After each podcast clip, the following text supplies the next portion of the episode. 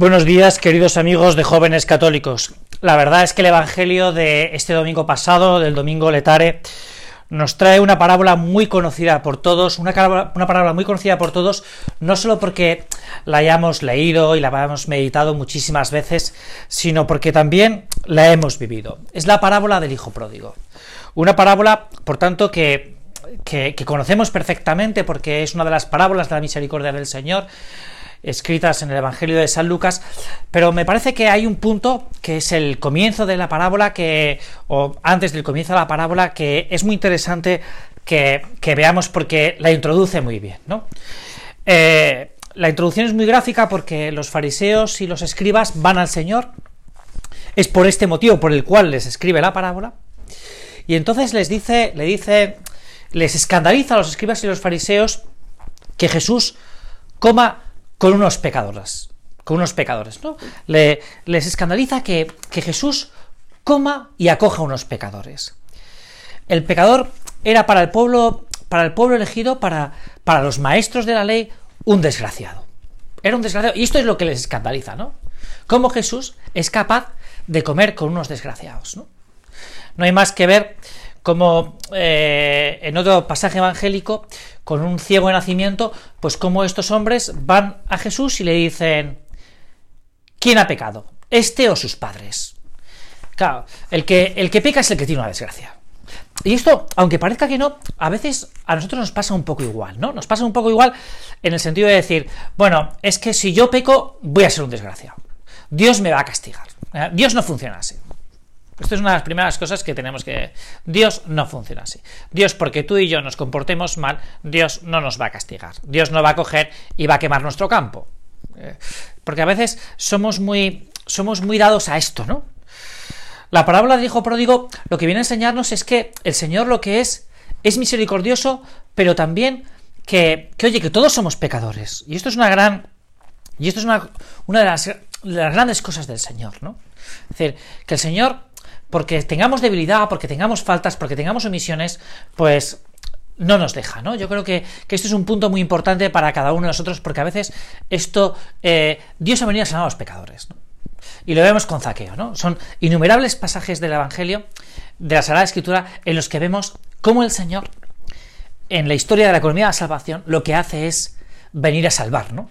Venir a salvar. Es que tenemos a David, tenemos a Moisés, tenemos a Zaqueo, tenemos a María Magdalena, tenemos innumerables ejemplos de hombres y mujeres que, oye, que han sido como tú y como yo, ¿no? Y esto es un gran consuelo para cada uno de nosotros, pero también es, es muy revelador de que nosotros eh, podemos salir. Es decir, que Dios nos quiere como somos, ¿no? Dios nos quiere como somos. El problema de, es, el problema de nosotros es lo que decía el Papa Francisco con una de de esos grandes titulares que Dios no se cansa de perdonar. Somos nosotros los que nos cansamos de pedir perdón. Somos tú y yo los que nos cansamos de pedir perdón. La parábola del perdón, la parábola del hijo pródigo, nos muestra a dos hijos que sufren situaciones aparentemente distintas, pero que esconden, como sabemos al leerlas, un mismo problema. Ninguno de los dos hijos se encontraba a gusto en la casa del padre hay un cierto grado de insatisfacción, de acedia en la casa del padre donde ellos viven. Y esto es un punto bastante importante, ¿no?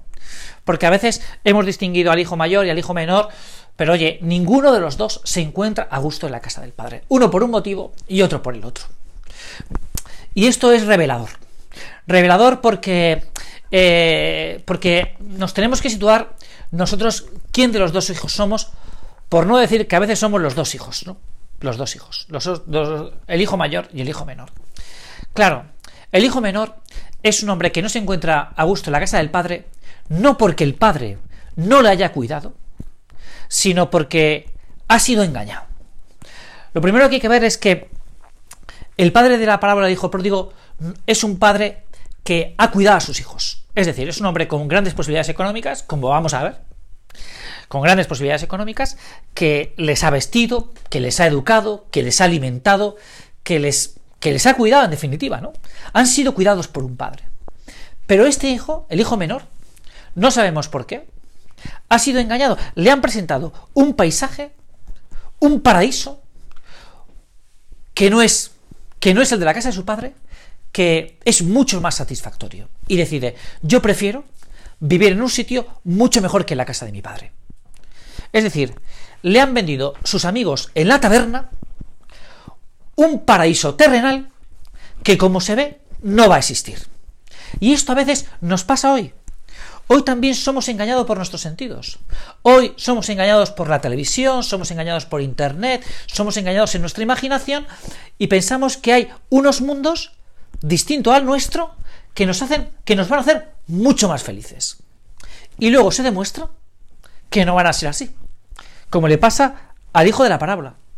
Este señor recibe la herencia, se va y oye, y empieza a disfrutar, a entretenerse con los bienes que ha heredado de su padre y los malgasta todos. Hasta que se da cuenta, que es lo que pasa habitualmente, que se encuentra solo. Se encuentra solo. Ese paraíso terrenal del que él creía que iba a disfrutar es efímero. Termina.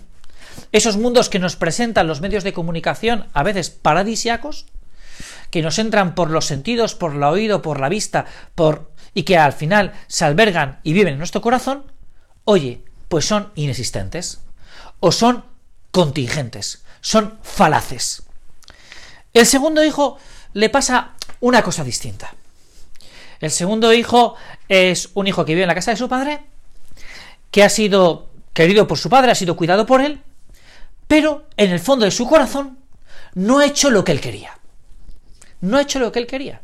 Ha secundado las indicaciones de su padre, ha obedecido, pero en el momento en el que eh, su padre le dice una cosa que le rechina en el corazón, demuestra su amargura. En el fondo del corazón lo que tenía era tristeza.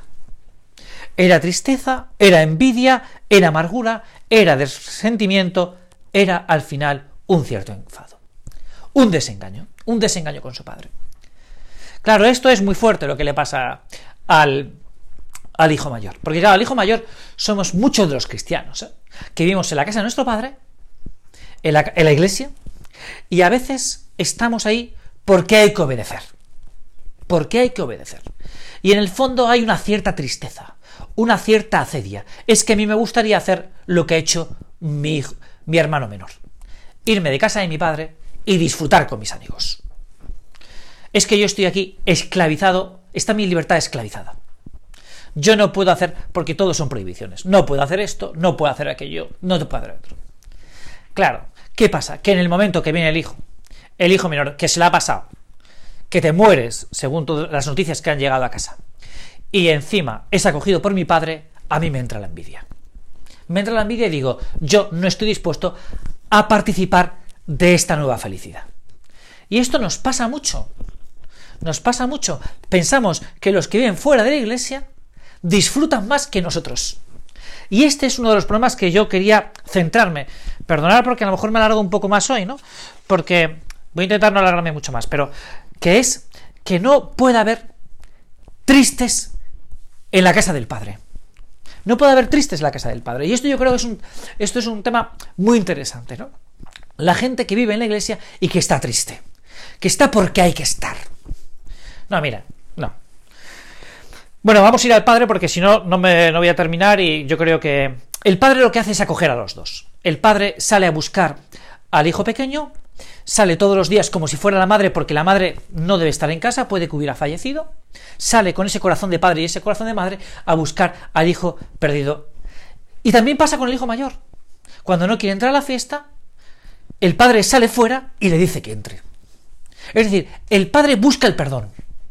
Busca, busca perdonar busca perdonar al hijo traicionero y al hijo amargado.